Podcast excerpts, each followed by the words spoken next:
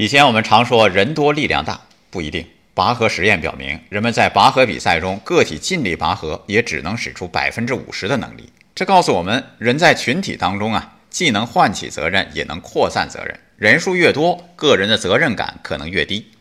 昨天我们说到从众心理应该警觉羊群效应，其实还要警觉某种扩散责任之后的集体无意识。很多英国足球流氓，现实社会当中很温和、很绅士，怎么到了球场就变成流氓了呢？还有一些人平时都是乖孩子，怎么万圣节戴上面具就去做很多坏事儿呢？再看一位母亲的选择，一位母亲带着孩子在森林里和黑熊遭遇了，母亲为了保护孩子，独自跟黑熊搏斗了两个小时。我们是不是可以这样解读：人的责任感越强，能力释放的越充分呢？这种能力就像荣格所说，在纯粹的自在之黑暗中点燃光明的火焰。爱生活，高能量。